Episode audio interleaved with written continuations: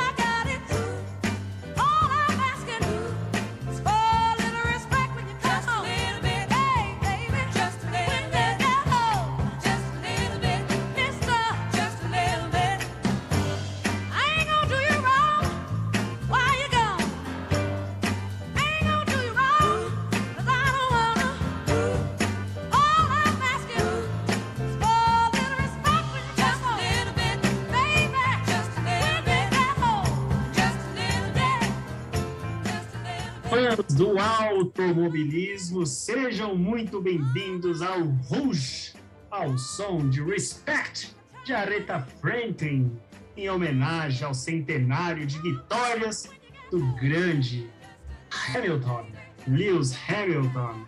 Eu sou o Cabelo e, claro, comigo, remotamente, Geraldos Peso Pena tenha a voz de guarda-graça.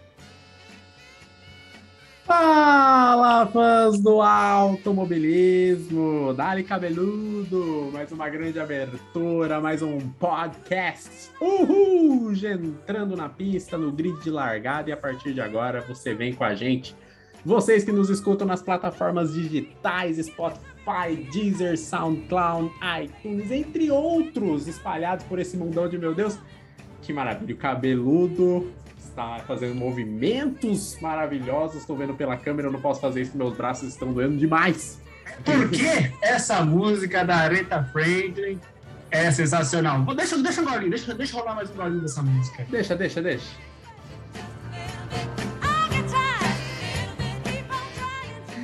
Extremamente dançante, um clássico da Aretha Franklin.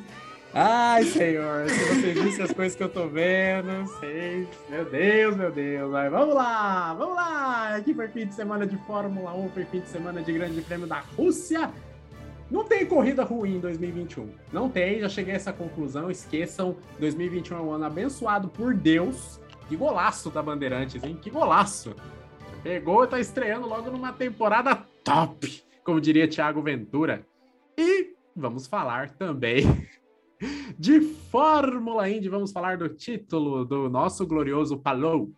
Palou. Nomes engraçadinhos da Fórmula Indy, né? Eu gosto de Pato War, eu gosto desse nome. Mas não deu pro Pato War, e sim para Alex Palou. E é claro, a gente vai falar disso também. Então vamos começar já com o pé embaixo, pisando no pedal direito. Afinal de contas, é sinal verde. Vamos falar do Grande Prêmio da Rússia, cabeludo.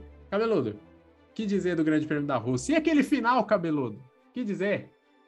Cara, Grande Prêmio da Rússia foi realmente um grande prêmio. Foi o melhor Grande Prêmio da Rússia da história. Foi o melhor GP da Rússia que já existiu. Acho que não teve nenhum que se compara a esse para ficar na história, até porque, né?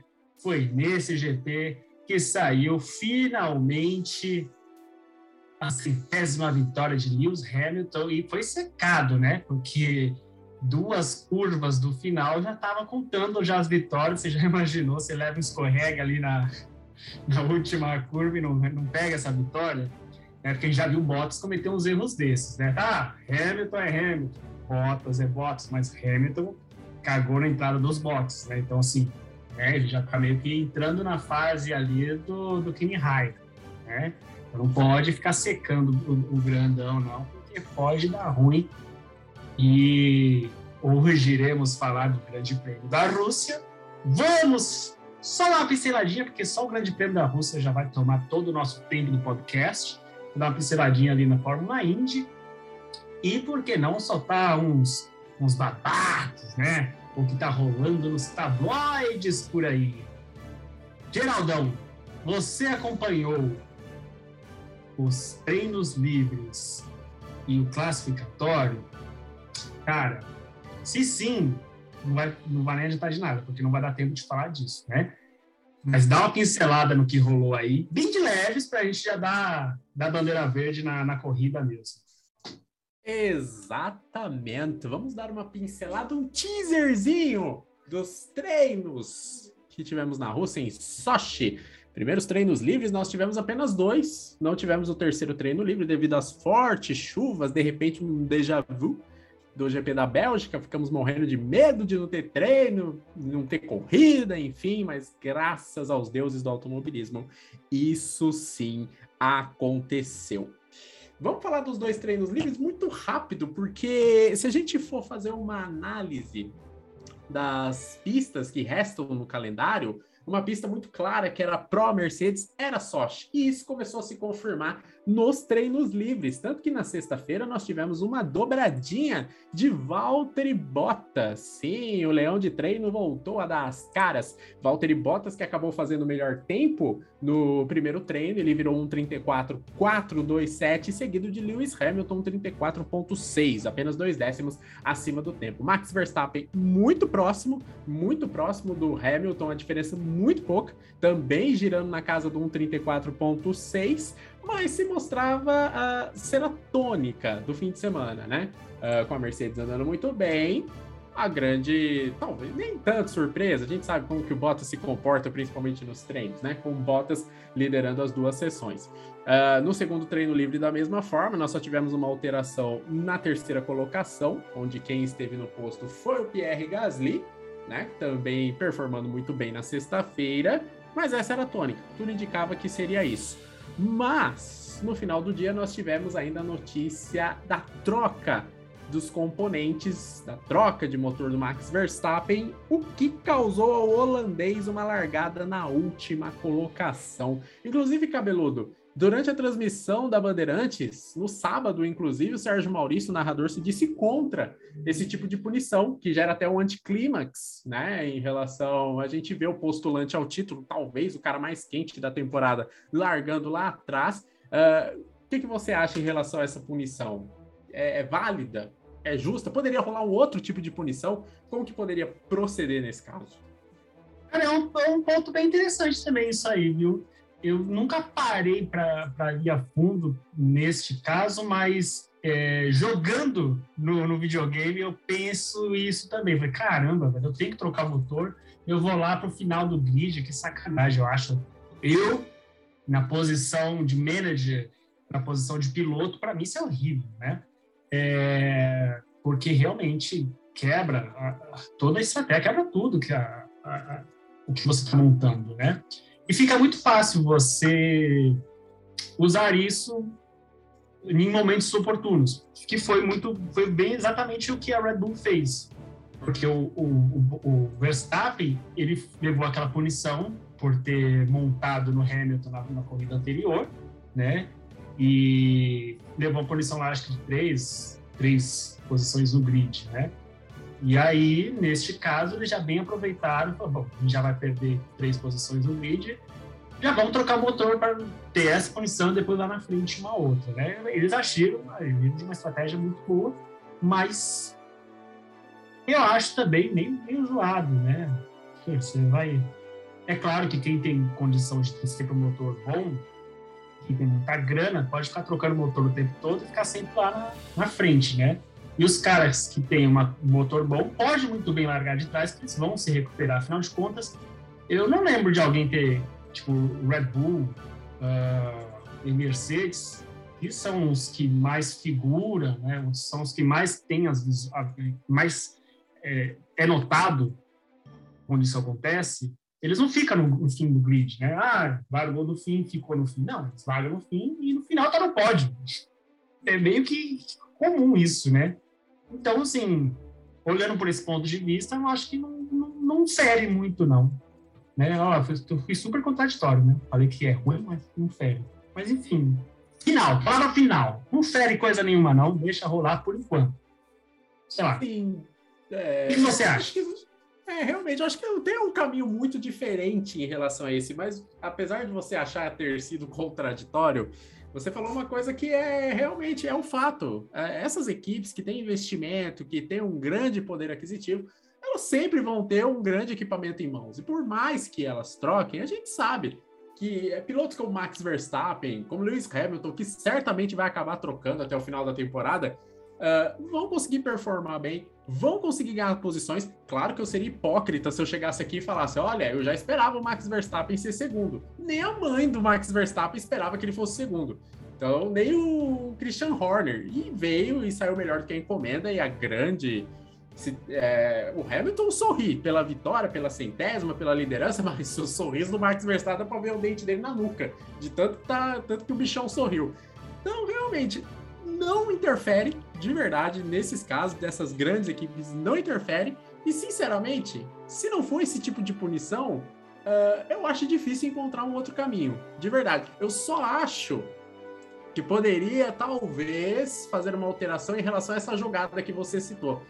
A Red Bull já tinha, o Verstappen já tinha sofrido uma perda de três posições. Então, eles usaram isso no momento ideal para elencar essa troca de motor e já pagar de uma vez. Então, isso é mais ou menos uma analogia com o futebol, sabe? O jogador que tá no segundo cartão amarelo, se ele toma o terceiro e depois ele é expulso, antigamente ele pegava um jogo de gancho só, agora ele pega dois, ele cumpre dois pelo terceiro amarelo e pelo vermelho. Então, essa punição ela poderia ser postergada. E isso aí acho que poderia ser válido de ser feito, porque se trata de uma outra punição. São punições completamente distintas. Então, E lá, dá para o cara ser ainda mais vil, né? Se a gente tem uma pessoa estilo managers que ele já viu aí, né? Que já fez muita pilantragem, que já mandou bater no muro de repente.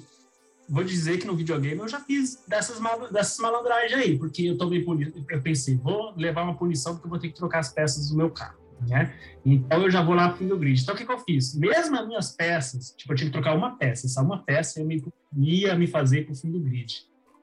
E as outras ainda estavam boas. Eu troquei logo tudo, porque eu já ia pro fim do grid mesmo, e lá na frente eu vou ter as outras peças ainda boas. De repente precisar, eu volto e pego as anteriores. Então eu já troco tudo de uma vez e vou além. No classificatório, eu ainda vou lá e arrebento o Hamilton e o Bottas. Ah, você tomou uma punição no grid. E já voltar no fundo mesmo. Sacana ao extremo, mas assim, claro que na vida real eles não vão fazer isso, né? Eu acho. Sim, sim, exatamente, exatamente. Dá para fazer dessas traquinagens aí, é possível. E são brechas que o regulamento permite. Mas enfim, o Max Verstappen acabou sofrendo essa punição e acabou indo parar no final do grid. Então nós já sabíamos que o Verstappen não estaria brigando ali pela pole position, o que deixou o favoritismo da Mercedes ainda maior. Só que engana-se você que pensa que só futebol é uma caixinha de surpresas. Fórmula 1 também, principalmente nessa temporada tudo caminhava para uma pole position da Mercedes, mais precisamente do Hamilton. Só que aí entrou uma coisa que tá faltando pro cabelo lá que tá se abanando: a chuva. Começou a chover e a história mudou. Eu vou direto pro Q3, sendo bem sincero. Eu vou direto pro Q3. Ah, a- o roteiro estava sendo seguido. Ah, os carros que tinham que sair acabaram saindo. George Russell, mais uma vez, indo bem com o Williams. Ah, Lewis Hamilton fazendo um bom tempo. Verstappen, inclusive, nem para a pista foi, né? Para que correr riscos? Para que dar sopa para o azar? Então, nem para a pista foi. O Leclerc também tinha uma punição, fez algumas voltas no Q1, mas depois não deu mais as caras. Tudo caminhava para uma pole position de Lewis Hamilton e isso acontecia restando 5, 4 minutos para o fim do Q3. Mas, mas aí a chuva deu uma cessada, que não era uma, uma chuva torrencial, nada disso. A pista começou a ter trilhos. E aí os pilotos começaram a colocar o pneu para a pista seca. E aí surgiu o diferencial. E curioso, cabeludo, que quando começaram a fazer as trocas de pneus, os primeiros tempos a serem virados não esboçavam que a pista estava em boas condições, muito pelo contrário. Inclusive o Russell foi o primeiro a fazer uma volta e como ele batalhou com aquela Williams para manter o Williams na pista. 11 segundos a mais que o tempo do Hamilton. Eu falei, meu Deus, essa estratégia é precipitada. Eu digo por mim, eu pensei, acabou, a pole é do Hamilton, não vai melhorar isso aqui. e, estava é, cometendo um grande engano, cabeludo. E você, o que, que, que, que achou na hora da- das trocas? é, bem citado do, do Russell, que inclusive eu, eu achei que ele não ia pro Q3. Quase achei que ele não ia pro Q2, porque a gente viu ele meio, sei lá, tava meio estranho aquilo, porque a gente viu o, o Latifi lá em cima, no, no alto do, do grid lá, né? Acho que no Q1 ainda. E ele lá na zona de corte e tal, passou pro Q2, Q3, e aí foi isso que você disse, né? Riscaram ali um pneuzinho de chuva seca. E eu achei, ô danadão, esse Russell sabe das coisas, mas porque o cara é fera e mostrou-se muito bem, também nessa mesma estratégia na, na Bélgica, né? Então falei, hum, vamos ver o que, que vai rolar. Só que não rolou, né? Tava fazendo 4 segundos a mais do que o tempo, o pneu de, do que o pneu de chuva, né? Falei, caraca, tá arriscado, tá acabando o tempo, tá gastando pneu, e logo não vai servir de nada se voltar a garoar, não vai melhorar a pista, muito pelo contrário, né? E o Hamilton já lá, rodando com o carro, daqui a pouco a gente viu um Sainz indo para a pista. E aí já saiu um tempo bom. Epa, de onde ele tirou esse tempão aí? Aí as coisas começaram a fluir e foi surpreendente, realmente. Eu achei que o Hamilton, eu acho que até mesmo o Hamilton achou que a pole era dele. Eu acho que ele nem ia mais sair. Ah, tá bom já. O pessoal tá que eu, no lugar do Hamilton, tendo feito um tempo legal de pista de pneu de chuva e vendo os caras fazendo 4 segundos a mais que eu com pneu de seco né, numa pista molhada, falei, mano, não vai melhorar isso. Eu nem teria saído mais, eu teria ficado por ali. E caraca, surpreendeu, porque de repente a gente viu o Sainz tirando uma volta da cartola e aí as coisas melhoraram. né? Mas uma coisa importante, né, antes da gente seguir esse assunto, que foi o que você disse das punições, né? O, o Verstappen não saiu para rodar o carro, é justo, porque já pessoas estavam dando uma voltinha com o carro e uma meleca vem no Stroll da vida, sei lá, e estraga o seu carro, né? Sem, totalmente desnecessário, não precisava nem ter saído com o carro e correr esse risco. O Leclerc, por outro lado, saiu com o carro, rodou, rodou, rodou, e isso aumentou as estatísticas, né? Isso é interessante para a equipe. Mas é importante, muito importante citar e eu vou querer sua opinião, sobre a estratégia da Mercedes, que jogou botas e mexeu no carro também. E ficou claro que era uma estratégia para fazer segurar o, o- o Verstappen. Né? Vamos mexer o carro do Bottas já nessa, nessa, nessa parte agora, porque ele já vai junto com, com o Verstappen lá para o fundo, e aí já paga a parte dele e pronto. E ainda vai ter um carinha para segurar. E você acha que foi acertada essa, essa estratégia de deixar um, um Bottas, ou Bottas, lá atrás para segurar o Verstappen? Ou você acha que nem, nem, tinha- nem era isso? É, o Bottas, inclusive eu tava lendo isso hoje, uma matéria, ele jura de pé junto que não foi isso. Mas passou a impressão. É, é difícil convencer que não foi, viu? É muito difícil. Ah, dois pontos importantes. Eu não faria essa estratégia. Por quê? Dois pontos. Primeiro, o Bottas anda muito bem na Rússia. Inclusive, já venceu duas corridas por lá. Tava muito bem, muito bem no fim de semana. Se eu não me engano, É. seria três se ele não tivesse cedido uma posição para o Hamilton. Sim, exatamente, isso mesmo. Foi na Exatamente. Rússia, né? Seria um- estaria empatado com o Hamilton, agora o Hamilton estaria à frente. Ah, mas o Bottas, inegavelmente, sempre performa muito bem em Sochi. E ele estava mostrando isso, principalmente na sexta-feira. Nessa batalha do Mundial de Construtores, que é uma batalha importante, por mais que Mercedes e Red Bull sejam equipes de alto poder aquisitivo, cada ponto no Mundial de Construtores é valiosíssimo. Afinal, o Capilé para a próxima temporada ele vem muito da classificação final.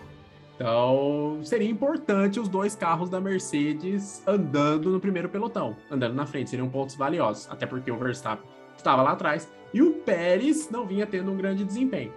Ah, segunda coisa, segundo ponto, ah, o Bottas, ele não é dos melhores pilotos para fazer uma, uma defensiva para segurar o piloto que tá lá atrás, ainda mais sendo Max Verstappen. E outra, tá, por mais que ele, né, ah, eu ainda tô pela Mercedes, tamo junto, vamos jogar junto, não sei o quê. Cara, já de contrato assinado com Alfa Romeo, já, sabe, a cabeça dele não tá na Mercedes. Na pista que ele cedeu passagem pro Hamilton e nunca recebeu de volta. Você acha? Ah, exatamente, com todos os predicados para ele não, digamos, colaborar com essa tal estratégia, valeria a pena fazer esse tipo de aposta? E outra, a gente vai falar daqui a pouco da corrida, que resistência que o Bottas ofereceu pro Verstappen? Na primeira chegada do Verstappen, foi, foi muito simples, muito fácil. Então, assim, se foi realmente a estratégia, assim, a Mercedes, ela tem o hábito de querer ser o showman.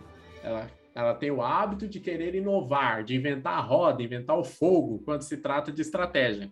Várias vezes a gente já viu várias, algumas deram certo e muito bem certo, ficamos de queixo caído. Algumas eles deram tiro na água. Se essa foi a ideia, foi outro tiro na água. Então, eu não faria, não faria muito por ser o Bottas e muito pela condição do campeonato de construtores. Acho que poderiam ser pontos a mais para a Mercedes, pelo bem da Mercedes que não faça falta no final. Mas é possível fazer falta sim pelo calendário que nós temos aí até o fim da temporada.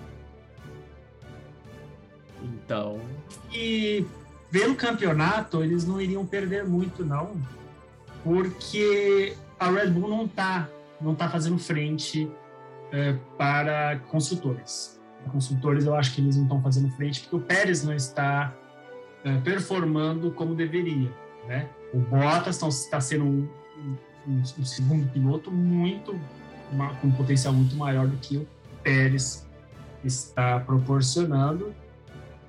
Eu achei até que a estratégia, eu achei a estratégia válida, né?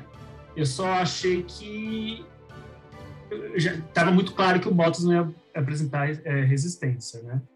Mas, enfim, né? Se, se foi a estra- eu achei que foi válido. Para mim foi legal, eu curti, mas deu com burros na água. É, antes da gente sair da parte da, da classificação, né? Que eu vou querer que você cite o grid e a gente já começa a race eu queria que a sua opinião rapidinho sobre uma alfinetada leve. De leve, assim, só uma agulhinha de corona de de, de coronavax. Sabe? Só um placebinho. placebinho nada, sai fora. Vai pra lá. Hamilton. Eu já vou entrar logo nos tabloides aqui das fofocas, né? Depois eu volto, tem mais coisa para falar dos tabloides. Hamilton, durante os treinos, ele atropelou o mecânico entrando nos boxes, jogou o cara que estava na frente lá, ao que parece, ele esbarrou no botão do freio e pluf, jogou o cara para frente que deu uma, uma cambalhota para trás. E, ao entrar nos boxes, deu uma escorregadela a like a Grosjean. Grosjean vem fazendo isso. E teve que trocar o bico do carro, né? Você acha que o Hamilton está entrando na prateleira do Kimi Raikkonen, já tá velho, já tá se aposentando? Ou campeões também têm direito de errar? É. Eu, eu, acho ainda muito forte essa da prateleira do Kimi Raikkonen. O Raikkonen, né, já tem uns anos a mais, né? Tem o quê? Uns 5, 6 anos a mais? É, já tá. É, já dobrou o cabo da boa esperança, já, né? Aí, poxa vida, ô que mão, tá na hora mesmo. Agora, o Hamilton, eu. É claro, é- gente, não é só Fórmula 1, é tudo na vida. Você passa. Você passa. A idade avança. É do ser humano, a percepção vai mudando. Qualquer coisa. Até as coisas mais bestas. Tipo, eu jogando FIFA. Quando eu jogo FIFA, antes eu jogava, eu ganhava de todo mundo. Outro dia eu fui jogar com um amigo meu, não ganhei uma dele. Joguei sete, perdi a sete. Tô ficando velho. Tô ficando velho, não tenho mais a mesma percepção. O Hamilton. O Hamilton, sim, ele pode entrar numa característica sim, ele já não é, ele já não tem a mesma o apuro visual, a noção de profundidade, que isso é muito válido para um piloto, ele já não é mais aquele garotão que era 2007 quando começou na McLaren. Então isso também é válido. Eu também coloco campeões também sentem pressão. E esse é um fim de semana muito importante para o Hamilton, porque ele já sabendo, inclusive isso aí, essa essa batida dele Laika Grosjean, Laika Coulter, né, que também deu uma dessa na Austrália em Adelaide. ah, isso aí já era num sábado, no momento que ele sabia que a pista era favorável a ele, que a pole estava na mão dele, que o tempo tinha virado e a maioria dos pilotos já tinha trocado o pneu, mudado a estratégia, forçando ele a fazer isso. Então, é aquele momento que você tá contra as cordas. E tem um momento que o campeão ele acusa o golpe. Então, é um erro assim que também para mim tem um quê de pressão, sabe? Tem uma junção de fatores e também esse quê de pressão. Mas ele tava fora da casinha mesmo, atropelando o mecânico na sexta-feira, cometendo esse erro. É erro grotesco. Não tem como falar, né? É um erro grotesco no sábado. E quando ele voltou, ele rodou o carro. Quando ele foi tentar fazer a tentativa de volta rápida, ele tava atravessado lá. Então, realmente, ele tava fora da casinha. Mas, em resumo, eu ainda não coloco ele na prateleira do Raikkonen. Ainda não coloco. Mas, sem dúvida, ele já não é aquele garoto. Tá me dando calor ver você se abanando desse jeito, cabelo. É, ele já não tá com o mesmo o garotão que ele era, mas eu acho também que ele sentiu um pouco da pressão.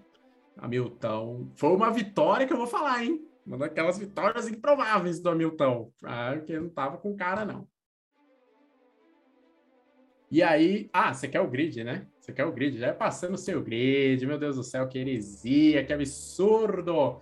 E na pole position, o Carlos Sainz parecia que ficaria com a pole, né? Afinal de contas, ele virou um 42,510.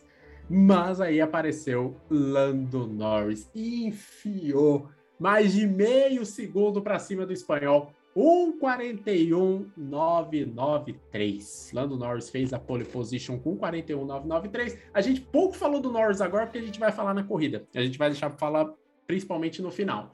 Uh, o Carlos Sainz com 1,42,510 e George Russell em terceiro. Eita lá, esse menino, eu vou falar, viu? Como diz professor Raimundo lá pro seu Ptolomeu, cabra bom, cabra bom. Como eu queria ter um filho igual esse, esse George Russell. Terceiro lugar para ele, virando 1,42,983. E aí veio o Hamilton. Hamilton que virou 1,44. Olha a diferença. O Hamilton ficou dois segundos, que é uma vida na Fórmula 1. Dois segundos acima do tempo do pole position Lando Norris. Fechando o grid, Daniel Ricardo em quinto, o que foi sensacional, porque o Ricardo penou durante o treino. Muitos já colocando ele, ah, foi em Monza, porque Monza, questão de motor e tudo mais, beleza, agora já voltou a ser o que era. Conseguiu uma baita classificação ficando em quinto, seguido do Fernando Alonso, Valtteri Bottas em sétimo, Lance Stroll em oitavo, Sérgio Pérez indo de encontro com o que você falou, que não vem mostrando a mesma constância de um segundo piloto, que é, por exemplo, Bottas para Mercedes, largando em nono e Esteban Ocon em décimo. Vettel décimo primeiro, Gasly décimo segundo e o Tsunoda em décimo terceiro, Latifi em décimo quarto, Leclerc com a punição décimo quinto, Raikkonen em décimo sexto, Mick Schumacher décimo sétimo, Antônio Giovinazzi décimo oitavo, Nikita Mazepin, a lenda, o mito, uma besta enjaulada na 19 colocação. E por fim, Max Verstappen com a punição sem tempo nenhum acabou largando na última colocação. Cabeludo, aí viemos para o domingo. No domingo tivemos então a largada. Eu acabei de falar faz cinco minutos que eu falei, nem isso, que não tava com muita cara que a da Hamilton, não não tá. Foi uma da, daquelas que são as vitórias improváveis. Ela ficou mais improvável ainda depois da largada, quando o Hamilton acabou caindo para sétima colocação. Mas, ao sinal verde, quem tomou a ponta foi Carlos Sainz, cabeludo. O que dizer da largada em Sochi, meu parceiro? Eu começo dizendo que eu achei lindo, sabe? É, é, é uma cerejinha em cima do bolo esse top 3. Norris na ponta, Sainz segundo, que ali já forma um, um bromance, já são melhores amigos de décadas, né? E o Russell em terceiro, e como você disse, quando estavam no Q3, todos começaram a trocar o pneu, né? E todos também seguiram atrás e ainda assim não alcançaram os números que eles estavam fazendo. Novamente a gente viu o Russell ali na frente. Logo na largada, a gente viu o Carlos Sainz usurpando a liderança, lógico, naquela retona maravilhosa. E ali também, logo na. Essa, essa largada foi espetacular, né? Porque a gente viu muita coisa acontecendo. E o Alonso da, da massa já passou reto, já veio por fora, entrou, teve que devolver Por fora. por fora e teve que devolver ah, as posições, né? E o que foi interessante foi o quanto estava cauteloso Hamilton na largada, né? Porque ele saiu e você vê ele freando com antecipação na primeira curva. É, o Stroll passou ele, uma leva, né? Estava em quarto e sétimo, mas enfim, você vê que estava muito cauteloso. Afinal de contas, não se ganha a corrida na primeira curva, né? Então, você vê que estava com uma mente, ele não tinha um Verstappen ali na frente para forçar como ele forçou na última corrida, que tentou enfiar o carro onde não tinha lugar. Não, ele segurou a onda, falou assim, isso aqui é meu lugar, né? Porque é, eu achei, eu para mim, eu torci muito para o Norris ganhar desde a classificação, mas eu sentia cheiro de Mercedes na lider... ganhando. Eu tinha uma certa certeza que ia ter, uma certa certeza não, tinha uma impressão que Hamilton venceria, se não vencesse iria ficar no pódio com muita clareza, porque é muito Mercedes esse GP e dava para ver no, no semblante do, do Toto Wolff a Mercedes em si, eles esboçavam muita, muita segurança, sabe? Eles não tinham uma preocupação, sabe? Estavam muito seguros de si. O treino livre foi ok, sabe? Os treinos foram ok, né? Tirando a classificação. Então, eu tinha... Pô, eles vão recuperar. Né? Eu achei que, que a McLaren, Ferrari, pô, coitada do Russell ali, não ia durar nada. Acho que, na, na minha opinião, na minha, na minha ideia, né? Na segunda volta, Hamilton já estaria ali forçando o Norris e iria ficar ali umas 10 voltas forçando, uma hora ou outra ia passar. Essa era a perspectiva que eu tinha de corrida. Mas na largada mostrou-se caracas, uma coisa impressionante, né? A gente vê o, o top 3 ali se mantendo por um tempão. E os caras não alcançavam, não. Seguia o baile, sabe? Seguia aquela, aquele mesmo baile por voltas daquilo. O que, que você achou? Inclusive, falando desse aspecto da largada, eu tenho a mesma percepção. É muito Mercedes, tanto que só Mercedes venceu até hoje em Sochi. É, Eu também acreditava que o Hamilton já estaria no cangote do Lando Norris, ou ao fim da primeira, ou ao fim da segunda volta. E é impressionante como esses três ponteiros, né, eles se firmaram nas três primeiras colocações, nas primeiras voltas, e com muita contundência. Para você ter uma ideia, voltas após a largada, o Sainz, que era líder, abriu dois segundos de vantagem para o Lando Norris. Quase em nenhum momento o Norris conseguia abrir o DRS, porque o Sainz tentava manter essa distância segura para ele não abrir a asa. E o Lando Norris já levava 7,5 para o terceiro, que era o George Russell. E o Russell, esse aí me deixou chocado o Russell, no início da corrida, o que ele fez com essa Williams, segurando o pelotão, segurando numa boa. Ele foi começar a perder as posições na primeira, na janela de pitstops. Então, um desempenho absurdo. Já mostra a evolução da Williams. Não é aquela evolução, nossa, como o sarrafo subiu. Não. Mas existe já uma evolução. Pode não ser uma grande evolução. Eu acho, sabe, pequeno passo para o homem, um grande passo para a humanidade? Talvez tenha sido isso que a Williams vem fazendo. Parece até imperceptível, mas é claro, eu coloco muito na conta do George Russell, que é um baita piloto e vem tirando Shandong. Você gosta de falar isso, né, Cabelo? Shandong. Não leite da pedra, Shandong da pedra. Mas é, é, incrível. Eu fiquei muito impressionado com o desempenho da Williams. Inclusive, eu comentei com o cabelo isso durante o início da prova. Então, a gente viu, de fato, o Lewis Hamilton muito cauteloso e acho que vai de encontro com aquilo que eu falei agora há pouco. Ele sabia o ambiente que ele estava, que ele, a vitória uh, talvez possa ter passado pela cabeça dele, que talvez não pudesse vir a vitória, mas eram pontos muito importantes, porque o Verstappen estava lá atrás. Então era pista para ele, então ele não podia vacilar. Imagina um Hamilton saindo na largada, que tragédia que não ia ser. Que, que tristeza que não ia ser para as pretensões dele no campeonato. Então ele foi muito, uh, foi muito centrado, foi muito comedido, soube ser cauteloso e usou toda a experiência que ele tem, toda a bagagem que ele tem. Sete vezes campeão do mundo, ele usou muito bem naquele momento. Após 10 voltas, inclusive eu tô com um gráfico aqui na minha frente, após as 10 primeiras voltas, os três primeiros se mantiveram e ainda que você comentou, cabeludo, Lance Stroll na quarta colocação, mais um, mais uma grande surpresa nesse início de corrida. Então, sem dúvida, foi um início de corrida muito agradável em Sochi. Começou muito bem. Inclusive, é, como se disse, nas 10 primeiras voltas se manteram muito firme, né? E aí, o, o que eu tinha dito no começo, né? O Hamilton teve uma largada assim, bem comedida, sabe? Bem cauteloso. Mas não demorou muito, ele já estava ali, escalando o pelotão. É, não demorou muito, ele já passou, deixou o Alonso já na saudade. O Alonso pilotou demais, ele bem pilotando demais. Cara, ele tá numa crescente, tá, ele tem ganhando muito. Nossa, tem ganhado demais a minha admiração. Alonso, vou te falar. E eu não sei, eu poderia dizer que é a Alpine que tem evoluído, mas assim, é a, é a Alpine com Alonso e olha que eu queimei minha língua no começo. Só, só te interrompendo rapidinho, sabe que eu tô achando que essa é a opinião de muito fã do automobilismo? Ontem mesmo eu tava pensando, falei, caramba, o Alonso, ele pode não conseguir grandes resultados, mas ele voltou para ganhar o carisma de muitos daqueles que torceram o nariz para ele. Sabe? A balança começou a virar, a balança do odiado, come... a balança do amado começou a pesar agora, tá pesando mais pro lado dele. E realmente, eu falo isso também. O Alonso, eu nunca morri de amores pelo Alonso, nunca. Eu tenho grande respeito, afinal, pô, o cara é bicampeão do mundo, né? Foi o cara que acabou com a hegemonia do Michael Schumacher, 2005 e 2006. Então o cara tem o seu GNC ele tem o seu brilho.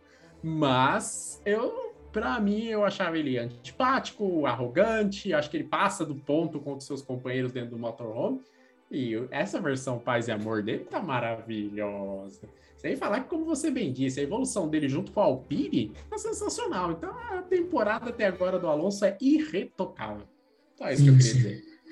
E não é nem o fator assim é, de personalidade assim, de ter mudado. Eu acho a forma como ele tá pilotando, sabe? Sem ficar xingando, sem forçar a barra na pilotagem. Sem falar, tira esse Ocon da minha. Não, ele tá ali fazendo o trabalho dele, fazendo bem feito, tá curtindo a corrida e tá fazendo um trabalho incrível. Essa parte, sim, de personalidade, assim, para mim não, não era muito o que mexia comigo, não. Não era o que, que tirava de mim o desprazer de, dele. Eu nunca gostei muito dele, sei lá, mais por causa de lances de corrida. Mas, enfim, um cara, como eu disse, eu tinha muito respeito por ele, mas era somente isso. O cara que tirou a hegemonia de, de Michael Schumacher, e já, para mim, já ganhou uma grande admiração. É aquele que tirar do Hamilton já vai ganhar a grande admiração. Pode ser o Nikita Mazepin, vou admirar. Mas, enfim, vou citar algumas, alguns pontos aqui que eu acho interessante, que foi, como eu disse, o Hamilton saiu subindo, escalando. É, e aí entra o fato do, da estratégia da Mercedes de colocar o Bottas. Quer dizer, não era a estratégia da Mercedes, mas era o, era o que deixava no ar, né? fazia crer que sim.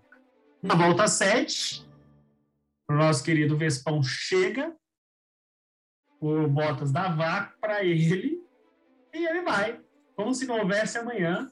Eu tenho certeza que eu vi um joinha do, do Bottas dizendo: vai, Ligão, vai, boneco, segue sua vida, porque eu vou ficar aqui na minha, daqui a pouco a gente se encontra lá na frente. Max vai escalando ali o grid, e uma coisa importante, na volta 10, se depara com Vettel e Leclerc se degladiando, se degladiando, e ali ele vai por dentro e caracas, eu quase tive infarto, porque o Leclerc fecha ele, aperta ele na parede. Eu falei, meu Deus! Cara, eu tive um mini infarto ali na hora, ele teve uma reação muito.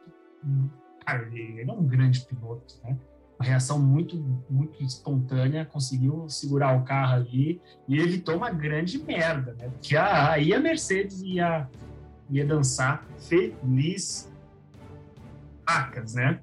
E se você falasse uma aposta certa para o grid, a minha aposta certa, que eu acho assim, valendo dinheiro, seria Hamilton em primeiro, uh, Norris em segundo, e eu acreditava que o Verstappen ia segurar o pódio, sabe? Eu tinha, eu tinha isso. Mas, enfim, só tocando no assunto inicial.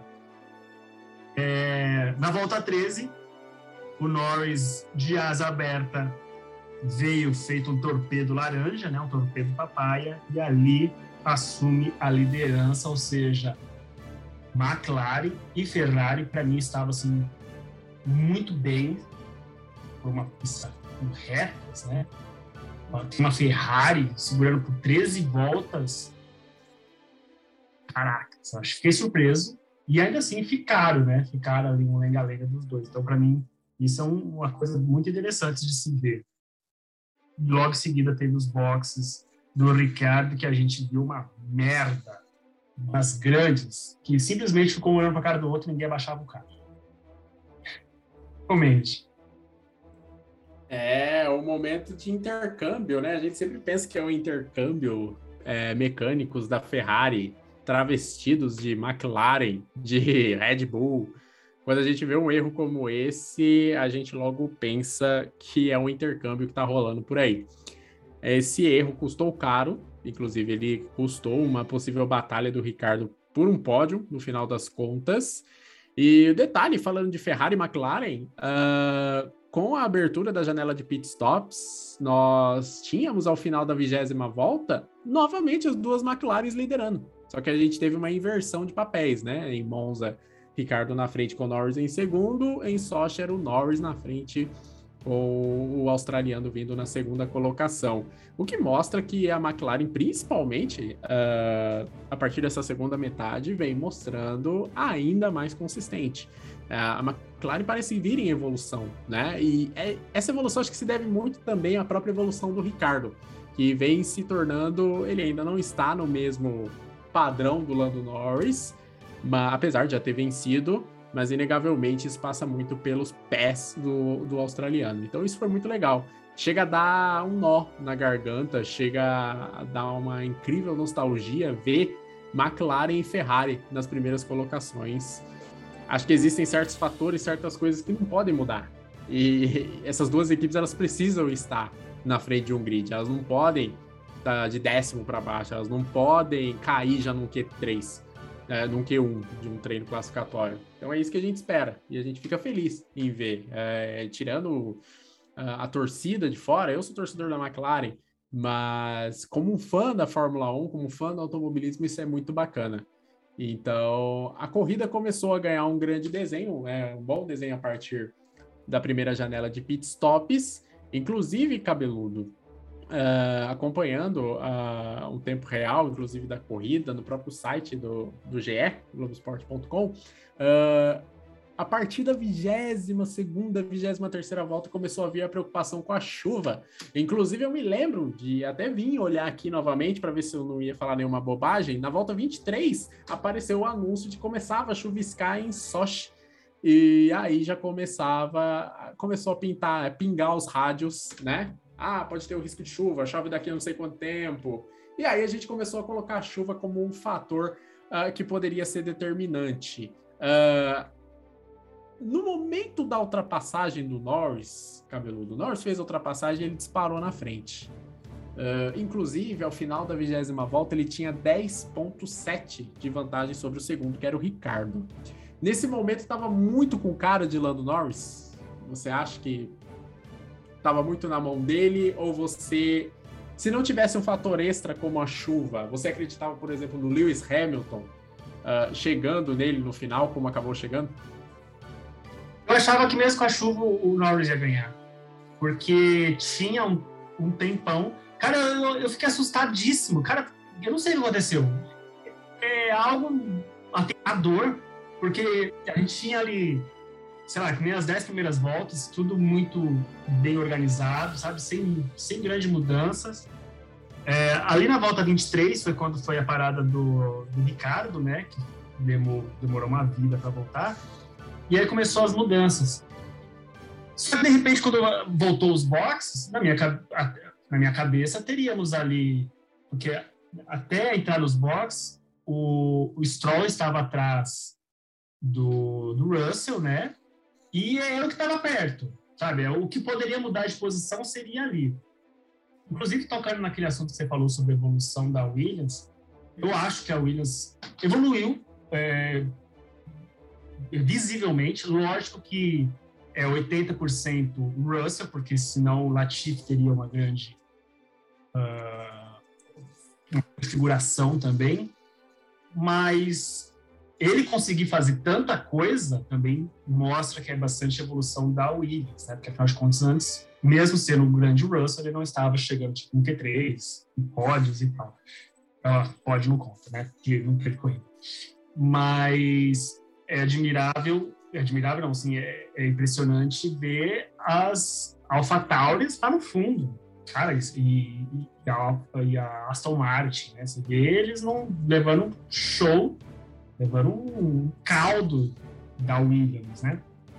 E aí, de repente, tem os, os stops, e quando volta, tem um negócio totalmente diferente, né? É, lá na volta 30, já estava colando aquele negócio de chuva e tal, que você falou. Na volta 30 foi quando o Hamilton faz a parada. Hamilton para. Nessa altura do campeonato, o Max Verstappen já vinha atrás, alcançando, tinha um carro entre os dois.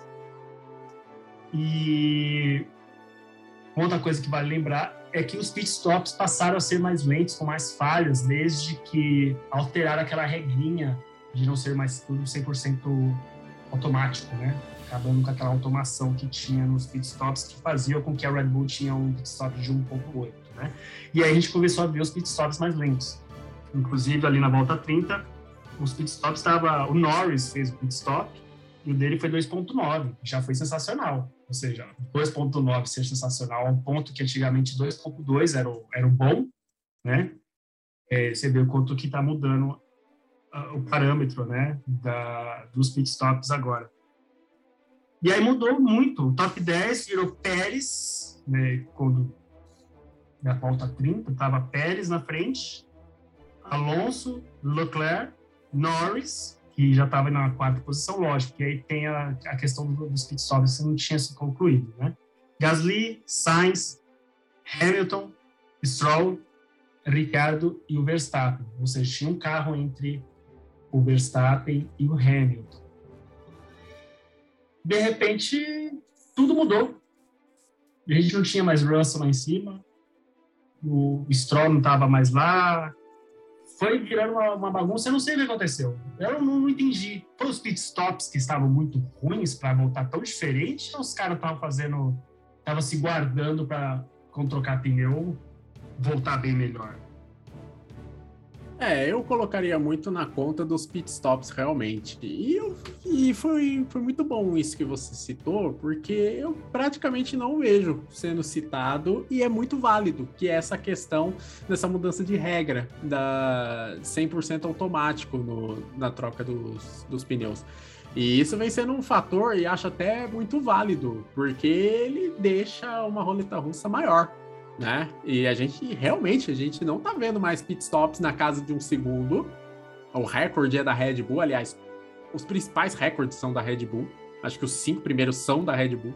Mas a gente costumava ver ainda equipes que conseguiam 2.0, um 9 lá em cima, um 9.9. A gente não tá vendo mais isso. E isso vem se tornando um fator que a gente percebeu agora na Rússia que pode mudar a regra do jogo, pode mudar a dança das cadeiras, e foi uma dança das cadeiras mesmo. Eu colocaria muito nessas trocas. Uh, algumas trocas elas aparecem para a gente muito visíveis, como foi a troca do Ricardo, que ali ficou muito nítido que foi errado.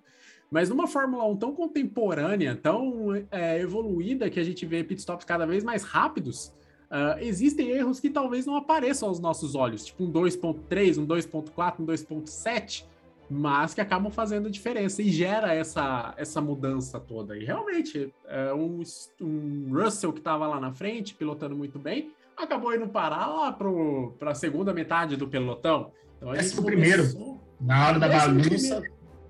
Exatamente, isso mesmo. Ó, detalhe, ele estava em 11, ele já estava 32 segundos do primeiro, que naquele momento era o Pérez que ainda não havia parado. Então, para você ver como houve essa, essa troca de papéis. Então, realmente, eu coloco muito na conta dos pitstops, mas também fiquei bem. Me surpreendeu. Uma mudança tão repentina, uma mudança em várias cadeiras no, no grid, né? Na pista. E chamou bastante atenção, sem dúvida nenhuma. Outra coisa que me chamou a atenção foi o Bottas, né? O Bottas ele acabou sofrendo muito para sair lá de trás, né? Ele acabou ficando, ficando. No final da volta 30, ele era 16. 16, 44 segundos atrás do, do primeiro colocado. Não, não, não foi a mesma coisa do Verstappen, né? O Verstappen, que em determinado momento já era oitavo, veio para décimo, né, ali no chove no Noia. Mas complicado, hein? É verdade, nem, nem, nem tinha, nem mostrava ele. Nem, eu nem lembro de ver ele na, na, na corrida. Eu só vi Exatamente. depois da minha corrida. Porque assim, nesse.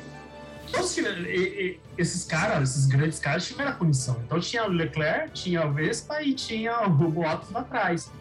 Mas só que de repente a gente via lá o Verstappen e o Leclerc brigando e o Bottas tava lá tomando um chá, tava lá na sauna dele pelado e ninguém tá sabendo o que tá acontecendo. Ficou lá pro fundo, porque, como eu disse, ali na volta 30, o, o Leclerc tava, tava entre os 10 primeiros, assim como o Verstappen. Não tem botas ali, não, não tinha botas figurando em momento nenhum. Mesmo quando teve as trocas de os pitstops, a gente não viu ele. Eu não lembro de ter visto ele indo para frente, sabe? E o Pérez chegou a liderar um teco ali da corrida, né? E aí lá para volta 47, cara, volta 47, agora começa um outro podcast, né?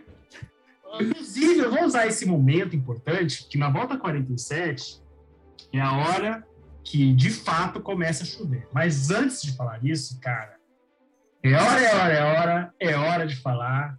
É hora do quê, Geraldão? É hora do jabá. Cara, você tá numa fase, hein? Você tá numa fase, tá brilhando, hein?